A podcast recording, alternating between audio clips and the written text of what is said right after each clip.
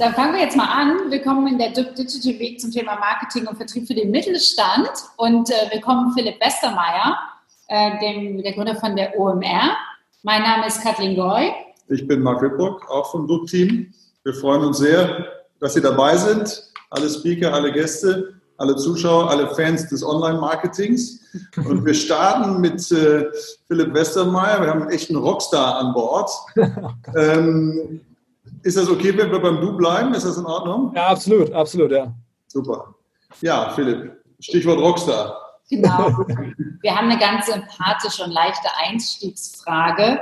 Wie kommt man denn dazu, sich selber als Rockstar im Online-Marketing zu bezeichnen? Das ist eine super Frage, weil ich direkt darauf antworten kann, dass ich das natürlich nie getan habe. Also wir haben, äh, oder ich habe immer gesagt, dass wir uns nicht als selber als Rockstars sehen, sondern dass wir versucht haben, die Leute, die wir auf die Bühne stellen, und das war noch zu einer Zeit, wo ich da selber lediglich gestanden habe und Leute begrüßt habe, dass das unsere ähm, Rockstars sein sollten. Und ähm, habe das also wirklich niemals, äh, würde ich hingehen und sagen, ich bin der Rockstar. Also es gibt ja auch nichts Uncooleres, als ähm, sowas zu tun. Ähm, deswegen, das, das sehe ich nicht bis heute nicht so. Und das, ähm, wir versuchen ja auch generell ehrlicherweise von der, von der Bezeichnung Online-Marketing Rockstars, das waren so die, die pubertären Jahre, wegzukommen. Wir wollen jetzt zu dem etwas erwachseneren OMR. Ne? Das ist so ein bisschen so wie OMR, WDR, NDR. Ähm, also so ein bisschen äh, gestanden. Da, da wollen wir eigentlich eher hin aber es, man muss ja auch sagen, wo das Wort herkommt. Ähm, es, heutzutage ist ja jeder ein Rockstar. Der Literatur-Rockstar, der Polit-Rockstar, der, weiß ich nicht, es gibt ja in allen Bereichen der, der, der Corona-Rockstar. Es gibt ja irgendwie alles. Ähm, und das war damals auch schon so. Schon vor zehn Jahren war das Wort so, fing an, für alles verwendet zu werden. Und ähm, da fand ich das einfach einen lustigen Begriff, weil Online-Marketing auch noch so neu war. Und dann wollten wir da die spannendsten Köpfe zeigen. So kam das. Okay. Und ich sehe, die äh, Vergleiche bleiben bescheiden. MDR, NDR, OMR. Also ich bin eher etwas überrascht, weil das ja schon ein ziemlicher Sprung in der Zielgruppe ist. Wenn ich ich wollte das zum Ausdruck bringen, ich wollte das zum Ausdruck bringen, dass wir versuchen, ein bisschen reifer und erwachsener zu werden. Das, da dachte ich mir, da greife ich mal in die allerreifste Schublade. Ja, aber ihr habt ja schon mit dem Namen ähm, die Szene so ein bisschen aufgemischt, das muss man ja schon sagen. Was ich persönlich eigentlich ganz spannend finde, ist, dass zumindest aus meiner Wahrnehmung ihr wirklich richtig bekannt geworden seid durch euer großes Festival. Da haben wir eben schon kurz drüber gesprochen äh, mit den anderen Gästen, bevor du kamst. Äh, und ich finde das irgendwie eine interessante Geschichte, dass, äh, sag ich mal, jemand oder eine, Firma, die sich sozusagen Online-Marketing Rockstars nennt, also klar das digitale Thema nach vorne stellt, durch ein Präsenzevent so bekannt wird. Du da ein bisschen was zu sagen? Ja, also ich glaube, jetzt nehmen wir mal Corona aus, das war ja jetzt ja nicht absehbar, das hat ja ein bisschen die, den Lauf der Welt ein bisschen verändert oder auch viel verändert. Aber was auf jeden Fall vorher absehbar war, dass Live-Events würden ein neues großes Medium werden. Die waren ja vorher so ein bisschen, ja, es gab Messen und es gab mal ein Konzert, aber so dieses ganze Thema Live-Events als solches, das ähm, auch sozusagen ein Bereich ist, wo die großen Digitalplattformen keine Rolle spielen, wo eine Google, eine Facebook, eine Amazon niemals irgendwie jetzt eintreten würde in diesen Markt, weil er halt gar nicht so richtig technisch ist. Ne? Ähm, also zumindest nicht so hochtechnisch, wie die das sich ähm, lieben.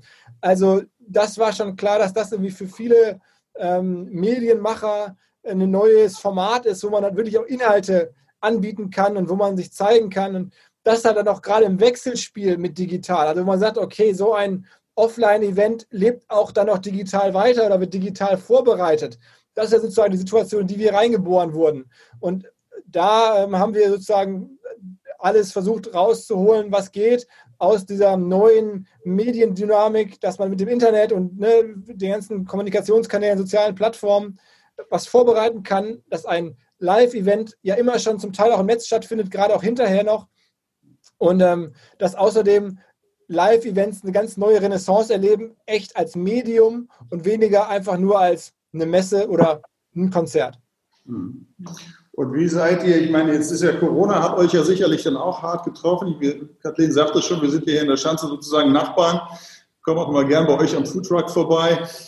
Ähm, wie, wie war das so dieses Jahr? Man sagt ja, Digitalisierungswelle hat alle ereilt, äh, nicht zuletzt durch Corona.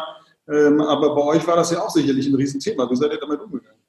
Ja, also ich habe ja so die Metapher, wir sind, das war wie so ein Boxkampf, wo man halt irgendwie, ähm, die Faust geht so Richtung Kopf und man kriegt so einen halben Kopf so gerade noch von der Faust weg, aber wird so halb, kriegt man das Gesicht so schon erwischt, aber man hat noch irgendwie eine gewisse Zeit gehabt zu reagieren und kommt noch so halb aus der, ähm, aus der, aus der Schusslinie. Ähm, aber natürlich sind wir da auch erwischt worden, muss man ganz klar sagen. Wir haben da ähm, ja, sehr viel Geld verloren, etwa zwei Millionen Euro hatten wir an Kosten schon, äh, die wir von Sachen, die wir geplant haben, wo wir auch Leuten Zusagen gemacht haben mit dem Blick auf, wir machen ein Event im Mai. Das war ja auch klar. Das war ja, gab ja gar keinen Grund daran zu zweifeln äh, in der alten Welt. Also hatten wir das alles zugesagt, unterschrieben. Das Geld war dann nachher weg. Wir hatten kein Event. Ähm, das war dann schon eine Phase, wo ich sagte, okay, jetzt müssen wir wirklich Gas geben. Jetzt müssen wir richtig hier anfangen ähm, zu kämpfen. Und haben das auch getan und haben dann ähm, glaube ich, einen guten Kampf abgeliefert bis heute und haben vor allen Dingen aber auch Glück gehabt, dass zum Beispiel wir herausgefunden haben, was gar nicht so absehbar war, dass ganz viele unserer zentralen Kunden, also gerade diese digitalen Plattformen, jetzt eine Salesforce, eine Adobe, eine Vodafone, eine Google, Facebook und so weiter, dass die alle von Corona gar nicht betroffen sind, vielleicht sogar profitieren. Das heißt, wir konnten dann mit denen weiterhin Sachen machen, weil dann ja auch klar geworden ist, erstaunlicherweise, auch das hatte ich natürlich nicht im Blick, dass unsere digitalen Reichweiten ähm, was sind, was uns komplett separiert. Das hat ja sonst so keiner in der Branche ähm, mit den Podcasts und mit der Website und dem Ganzen. Und dass wir sozusagen dann auf einmal eine der ganz wenigen Möglichkeiten waren für diese großen Firmen, die kommunizieren wollten, das Geld auch noch hatten, was zu machen. Und das hat uns dann sozusagen jetzt in den letzten Monaten erlaubt, so einen kleinen Rebound zu bekommen, dass wir jetzt zwar den Schaden haben und wir werden auch einen ein bescheidenes Jahr haben, aber wir werden zumindest da aus eigener Kraft oder aufgrund dieser Umstände, für die wir natürlich dankbar sind, ähm, da wieder einigermaßen rauskommen und sehen da auch Licht am Ende des Tunnels und ähm, haben dann ja auch jetzt ein paar neue Sachen digital noch zusätzlich erfunden. Äh, kommt demnächst ja so eine Review-Plattform raus. Wir kommen demnächst mit unserem ersten OMR Original raus, einem Video, also eine Dokumentation. Wir machen hier in Hamburg, betreiben wir ab demnächst in Telemichel so als Event-Location, den großen Funkturm. Also wir haben dann die Zeit genutzt und wirklich viele Sachen an den Start gebracht. Und so würde ich sagen, war es auf keinen Fall bislang ein verlorenes Jahr. Es, war, es wird kein so erfolgreiches wirtschaftliches Jahr. Wir werden aber hoffentlich Werte schaffen, die uns zukünftig ähm, ja noch auch dann noch Spaß machen und mal gucken, wie es im nächsten Jahr wird. Da muss ich, das Problematische ist da eher, dass ich ehrlicherweise auch zumindest mit Blick aufs erste Halbjahr nächsten Jahres das Gefühl habe, es bleibt, es bleibt schwierig. Du hast gerade äh, den Podcast erwähnt, den ihr macht. Der ist ja ähm, ziemlich bekannt und hat eine Reichweite von mehreren 10.000 Zuhörern. Und ich habe gelesen, dass ein Werbeslot weit über 1.000 Euro kostet. Wie schafft man eine Performance, die so groß ist für einen Podcast in, in der Reichweite, dass der so gut ankommt? Was sind deine Tipps dafür? Also ähm, man muss vielleicht am Anfang fairerweise sagen, wir hatten mit dem Podcast insofern Glück, dass wir das seit fünf Jahren machen oder seit fast sechs Jahren. Ich weiß das deswegen ganz genau, weil ich habe da Zwillinge bekommen und habe selber immer, als ich die Zwillinge nachts durch die Gegend geschoben habe im Kinderwagen, Podcasts gehört damals. Da war das noch in Deutschland ein kleines Thema, aber ich war so müde und hatte keinen Bock oder konnte niemand anrufen, weil alle anderen geschlafen haben und hatte keinen Bock oder war zu kaputt, um Musik zu hören. Da habe ich meine Zwillinge da immer rumgeschoben, den Podcast selber gehört, irgendwas Amerikanisches meistens. Und dann gemerkt, okay, das ist doch, macht so viel Spaß. Meine Frau war häufig irgendwie richtig erschrocken, dass ich so spät nach Hause kam von irgendwelchen Kinderwagenausflügen. Wo warst denn du so lange? Und ich, ich habe Podcast gehört. Und so kam ich damals durch Zufall, wirklich Glück und Timing drauf, selber mal was auszuprobieren in dem Bereich. Und das hat uns damals geholfen, weil der, damals der Markt halt noch leerer war. Da war das ja noch ein bisschen weniger ähm, bevölkert hier. Das ist das eine. Und das zweite ist, dass man generell auch bei Podcasts sagen muss, es ist schwer, mit einem Podcast standalone eine gewisse Reichweite aufzubauen, weil es gibt halt keinen Podcast-Feed, es gibt keine Podcast-Suchmaschine, das gibt es halt alles nicht. Das heißt, du brauchst eigentlich ähm, irgendwo Drittreichweiten. Du brauchst einen großen Newsletter, einen großen Instagram-Account oder eine Webseite, die dir hilft, immer wieder Menschen auf den Podcast zu bringen. Und das hatten wir mit OMR halt auch schon aufgebaut. Und so haben wir dann einen sehr guten Start gehabt, das uns bis heute hilft. Und wir haben dann jetzt nur noch in den letzten Monaten, als Corona kam, halt erkannt, okay, Medien werden noch wichtiger, es wird noch mehr konsumiert Seitdem mache ich den Podcast zweiwöchentlich, nicht mehr nur wöchentlich. Ich habe nochmal bemüht, mich bemüht, meine Gäste, Qualität oder Bekanntheit, Prominenz meiner Gäste oder die Überraschung oder die, die Krassheit, sagen wir mal, die Krassheit der Gäste nochmal zu steigern. Mittlerweile mache ich das wirklich extrem intensiv, da Leute für zu rekrutieren und kennenzulernen für den Podcast, wird man in den nächsten Wochen noch einiges sehen. Ähm, und dann ist es ein Zusammenspiel. Ich habe auch angefangen, ernsthaft mal LinkedIn zu machen. Ich habe irgendwie so ein bisschen immer LinkedIn, so, Netze, klar, ich kannte jemanden beim Mittagessen kennengelernt, kurz irgendwie bei LinkedIn geedit. aber das war halt irgendwie so nebenher. Ähm, und jetzt habe ich in den letzten Monaten gemerkt, digital wird so wichtig. Du musst jetzt auch bei LinkedIn zum Beispiel Gas geben und jeder Podcast muss da zumindest mal präsentiert werden. Und da habe ich jetzt in den letzten Tagen auch Zehntausende Kontakte zugelegt und so. Ähm, also mittlerweile über 40.000. Äh, und deswegen, auch das hilft natürlich so einem, so einem Medium am Ende. Ne? Also das sind so die verschiedenen Sachen, die dazu führen, vielleicht, dass wir dieses Ding jetzt da aktuell haben. Mhm. Wenn jetzt ähm, ein Unternehmen auf Podcast setzen will, ähm, ob sie jetzt selber einen produzieren oder vielleicht auch eher Teil davon sein wollen, entweder als Speaker oder Werbung, ähm, lohnt sich das da, zu investieren oder ist der Markt zu übersättigt? Was, wird, was würdest du sagen? Was würdest du denen raten? Also Disclaimer, fairerweise, wir betreiben hier ein Podcast-Studio und machen natürlich genau sowas für Firmen. Deswegen, äh, das muss ich schon mal einmal vorab sagen, sonst fühlt man sich vielleicht ein bisschen veräppelt. Ähm, das, aber das, wenn man das jetzt vorausschickt, dann bin ich natürlich, deswegen machen wir das ja auch, davon überzeugt, dass ein Podcast ein extrem wertvolles Medium ist. Es ist eines der Medien, wo du eine direkte Beziehung behältst zu deinem Hörer. Ähm, du musst nicht durch irgendwelche äh, Klicks einkaufen oder Auktionsverfahren durchlaufen, um, Leute, Leute, zu erreichen. Du hast einmal ge gewonnene Hörer, kannst du behalten, wenn du es gut machst. Ähm, du hast einen wahnsinnig engen Kontakt. Ich spüre das auch bei mir. Ganz viele Leute sprechen mich an, hoffe ich mit im Zug oder im Flugzeug, als wenn wir uns lange kennen würden. Und ich dann so, wir kennen uns gar nicht. Sag mal jetzt schnell, wo kommst du her? Und weil die das Gefühl haben, dass wir uns doch kennen, dadurch, dass sie den Podcast hören. Ähm, also es schafft für Marken, für Personen, für eine hohe Bindung. Ähm, es ist vergleichsweise sehr günstig zu produzieren, wenn man das vergleicht jetzt mit Fernsehspots oder, oder auch dem Einkauf von, von Media im, im Fernsehbereich. Es lassen sich kleine Zielgruppen sehr genau adressieren. Ähm, es ist natürlich, man segelt quasi mit dem Wind, weil es Podcast, so Media on Demand, ähm, irgendwie Kopfhörer, all das ist gerade das ganz große Thema, sieht man überall. Also es sprechen ganz viele Sachen dafür. Und es gibt mittlerweile auch natürlich Cases von Firmen, die sehr stark darauf setzen und die da offensichtlich mit zufrieden sind. So, ne? Ähm, insofern bin ich da total zuversichtlich. Ich habe selber noch so als kleine Anekdote vielleicht letztes Jahr gesagt, wir werden wahrscheinlich im nächsten oder übernächsten Jahr zum ersten Mal Menschen erleben, also Podcast-Creator, die damit Einkommensmillionäre werden. Ähm, und die bekommen das Geld ja auch von Werbetreibenden, die nicht blöd sind, sondern entscheiden sich ja dann ganz bewusst, Werbetreibende scheinbar irgendwie Leuten Geld in die Hand zu drücken für die Aufmerksamkeit, für die Reichweite. Ähm, und das sehe ich jetzt schon hier im Umfeld von Leuten, die wir vermarkten dürfen oder von größeren Podcasts im B2C-Bereich, dass da Leute jetzt schon heute ähm, Einkommensmillionäre sind, dass da sehr, sehr viel Budget entsprechend hinfließt. Wie ist das, äh, sage ich mal, du hast eben ja schon erwähnt, dass äh, der Podcast selber natürlich äh, ein Teil der Wahrheit ist, aber eben auch ähm, die Leute dahin zu bringen, ne? also sprich ja. Reichweiten zu erzielen. Du hast natürlich schon äh, über die Zeit eine Marke aufgebaut, also OMR ist natürlich eine krasse Marke im, im Online-Marketing. Was würdest du sagen jetzt so, wenn jemand sagt, okay, ich habe das für mich jetzt auch entdeckt, Podcast ist cool, will ich gerne machen, aber irgendwie, ich kriege hier die Aufmerksamkeit nicht. Was wäre so ein paar Tipps? Ja, also ich glaube, man muss einmal, der eine Tipp ist, dass man wirklich nicht ungeduldig wird und zwar deswegen nicht, weil es dieses explosionsartige Wachstum, was man ja früher auch von Facebook kannte, man postete irgendwas und dann ging das teilweise viral und so, das gibt es im Podcast eigentlich gar nicht ich erlebe das in meinem eigenen Format, ich reiße mir da seit Jahren wirklich die Beine aus und trotzdem ist das Wachstum eigentlich immer linear. Ne? Und du siehst es auch bei den größten Podcasts, Böhmermann und Schulz oder so, auch die wachsen nach unserer Beobachtung eher linear. Das ist bei kaum einem Podcast, dass der irgendwie um die Ecke kommt und sofort riesengroß ist. Manchmal wird das in den Charts etwas verzerrt dargestellt, weil die Charts irgendwie prozentual neue Abonnenten belohnen, aber das ist halt nicht nachhaltig. Das ist eigentlich, äh, sind die Charts da kaum aussagekräftig, aber die wirklich großen Formate im Sinne von absolute Zahl an Hörern, die haben das sich sehr linear erarbeiten müssen. Das ist schon was, was man wissen muss, dass man nicht nervös wird.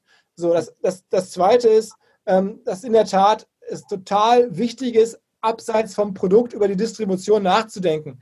Und das findet nicht innerhalb der Podcast-Plattform statt, sondern dass man auf Spotify, auf iTunes und überall halt präsent ist und dass man da verfügbar ist und dass man da irgendwie einen guten Job macht. Das ist ein Hygienefaktor. Das muss eh klar sein. Aber der Gewinn kann man nur, wenn man sich vielleicht nochmal separat einen Newsletter aufbaut oder irgendwie einen begleitenden Instagram-Account aufbaut. Also bei jedem Podcast, den wir jetzt starten, wir machen die ja nur mit, mit Mats Hummels, mit Tim Elster, mit allen möglichen Menschen zusammen, fangen wir sofort an, auch mit Firmen, sofort Instagram-Accounts parallel aufzubauen oder zumindest Newsletter-Verteiler aufzubauen. Und dann natürlich zu gucken, wie kann ich halt quasi für meinen Podcast E-Mail-Marketing machen oder Newsletter-Marketing machen? Wie kann ich Abonnenten gewinnen in einem ganz anderen Medium, die ich dann rüberschieben kann in den Podcast oder mit denen ich dann wiederum den Podcast pushen kann. Also es ist häufig ganz attraktiv, auch wirklich andere Reichweiten zu aktivieren, die für sich alleine genommen gar nicht so viel bringen, aber wenn man die dann wiederum nutzt, um den Podcast zu stärken, dann wird es halt spannend. Ne? Also das ist Stichwort E-Mail, Stichwort vielleicht auch sogar Website. Also man sich eher klassischen ähm, Marketingtechniken äh, zunutze zu machen, einfach nur, um dann den Podcast bewerben zu können, weil du brauchst dafür einfach ein Drittmedium oder eine, ein oder mehrere Drittplattformen, sei es eine Website, sei es ein Verteiler, sei es ein Account irgendwo. Ähm, das ist ganz entscheidend. Das holst du nicht über die Plattform raus und das, das, das ist kaum anders aufzubauen, außer vielleicht mit, mit, mit viel Geld. Da kann das funktionieren, nämlich indem man Werbung kauft in anderen Podcasts. Also das muss man vielleicht zum Abschluss auch noch sagen dass nirgendwo funktioniert Podcast-Werbung so oder für kein Produkt ist Podcast-Werbung effizienter als für andere Podcasts. Also der Hinweis, ich mache es ja bei mir auch häufig, dass ich auf andere Podcasts hinweise, aber dafür dann auch ehrlicherweise häufig bezahlt werde, sage ich ja dann auch. Ähm, aber das ist natürlich, das pusht natürlich Podcasts. Aber da muss man entsprechend Werbung einkaufen in anderen Umfeldern. Das ist dann gar nicht so günstig, das muss man auch sagen. Aber ähm, das ist natürlich auch noch eine Möglichkeit.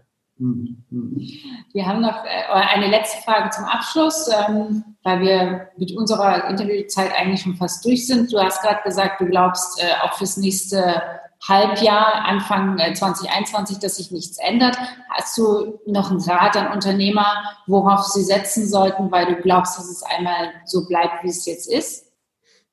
Also ich, ich glaube, dass sie sich schon granular verbessert, Schritt für Schritt. Aber ich glaube, wir werden halt jetzt nicht auf einmal die Welt erleben, wo wir sagen, ah, jetzt ist wieder wie früher und jetzt geht es wieder Vollgas los und alle kaufen Tickets oder Stände oder das wird halt, das wird Schritt, das wird halt eine Zeit dauern. Das ist halt eine, eine Rebound-Bewegung, die wahrscheinlich ein paar Monate dauern wird. Ähm, und dann glaube ich halt, jetzt sind wir ja schon im September, dass wir da wahrscheinlich den, den Rebound, dass man wieder normal zu Events geht, erst irgendwie im Sommer haben wird. Das sehe ich so ein bisschen voraus. Ne? Aber generell meine, oder meine, ich tue mich da schwer, einen Ratschlag zu geben, weil das immer so falsch ist, so pauschal und auch so ein bisschen überheblich, ähm, jetzt allen dann Rat zu geben. Aber was wir für uns halt machen, ist, dass wir entschieden haben, wir zerlegen unsere Aktivitäten im Offline-Bereich wirklich in, unsere, in die Einzelteile und versuchen diese Einzelteile zu digitalisieren und sagen, hey, okay, guck mal, da gibt es halt sowas wie eine Messe aus meiner Sicht ist eine Messe in der Offline-Welt nicht dadurch digitalisiert, dass man sagt, jetzt gibt es dieselbe Messe. In der Online-Welt an zwei Tagen im Jahr kann man da jetzt irgendwie sich in irgendeine Chatbox irgendwie einwählen oder irgendwo mit einem Avatar durch irgendwelche Gänge gehen.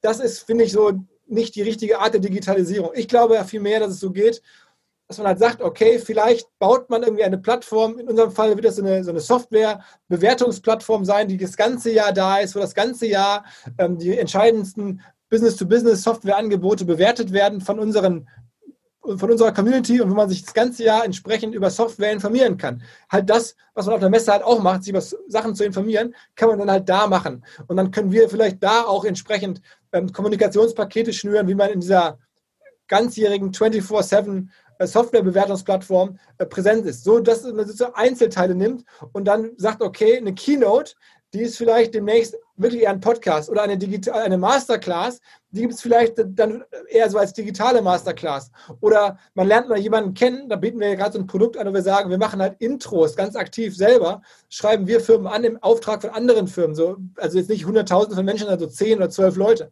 jeweils. Also, aber die Einzelteile müssen digitalisiert werden und nicht das große Ganze, das klappt meistens nicht. Das ist so zumindest das, was ich, an was ich glaube und woran wir arbeiten. Ob das am Ende richtig ist, weiß ich ja auch nicht, aber so ist zumindest meine Weltsicht gerade. Mhm. Eine ganz schnelle Frage noch, die wir hier äh, aus dem Publikum haben. Ähm, wie schätzt du bezahlte Podcast-Werbung ein vom, vom Erfolg, ist, weil es sehr schwer messbar ist? Wie erfolgreich denkst du, ist das? Be bezahlte Podcast-Werbung? Mhm. Ich, ich glaube, es gibt ja fast nur bezahlte Podcast-Werbung. Also, ähm, oder was meinst du jetzt, gratis Podcast-Werbung? Podcast-Werbung zu schalten. Also, Podcast-Werbung zu schalten, ähm, halte ich für, also auch wir da ne, der Disclaimer, wir machen das ja, wir verkaufen ja genau sowas, halte ich für, oder das erkläre ich ja jeden Tag mit meinen Kollegen zusammen häufig irgendwie Interessenten, Interessenten oder Firmen, dass das eine, eine Chance ist, ähm, Leute sehr, sehr intensiv zu erreichen, sehr, sehr passgenau zu erreichen, sehr authentisch über die Stimme des Hostes, sehr vertrauensvoll zu erreichen. Ähm, das ist aus meiner Sicht ist das eine super Möglichkeit. Und es ist dann auch so viel Luft, weil so ganz große Konzepte, die wir aus der TV-Welt zum Beispiel kennen. Da gibt es ja sowas wie, wie Roadblocking, wo man dann sozusagen alle Kanäle parallel bucht oder so diese ganzen ausgereiften Werbevermarktungstricks aus der TV-Welt, wo man wirklich massiv Aufmerksamkeit irgendwie organisieren kann für, für Marken. Die gibt es im Podcast-Bereich noch gar nicht. Das wird wahrscheinlich erst in den nächsten Jahren so kommen. Also ich glaube, da sehen wir noch eine ganze, da kann man noch, wie gesagt, mit dem Markt wachsen und selber auch mit definieren als Werbetreibender, wie soll das jetzt sein? Man kann wirklich aktiv eingreifen, während man ja bei der Fernsehwerbung gar nicht mehr sagen kann. Da gibt es den 30 Sekunden, den gibt es so oder so, da gibt es ein paar Ideen. Dann kann man das kaufen oder nicht. Beim Podcast kannst du ja sagen, ich will, dass der das genau so sagt und dass es dann kommt. Da, da kann man richtig tief rein. Ne? Okay. Ja, dann äh, würde ich sagen, vielen Dank für dieses kleine Interview und das Tippvisite bei uns hier in der Digital Week. Und ähm, wir freuen uns aufs nächste Mal und äh, du wählst ja deine Leute, Gäste ganz gut aus für den Podcast. Da bin ich auch gerne mal dabei. Ich bin ja nicht so weit, ne? Um die Ecke. also Hinweis habe ich genau verstanden. Äh, und wir, sind ja ne, auf weiterhin gute Nachbarschaft und mal gucken, was sich daraus noch alles ergeben kann. Ähm, ich freue mich ja, dass ihr regelmäßig bei uns rumkommt und, und ja, Grüße an die Kollegen. Ja, danke, danke, danke. danke. Wir hoffen, ich bald Bier Bis dann. Tschüss. Ja, ciao.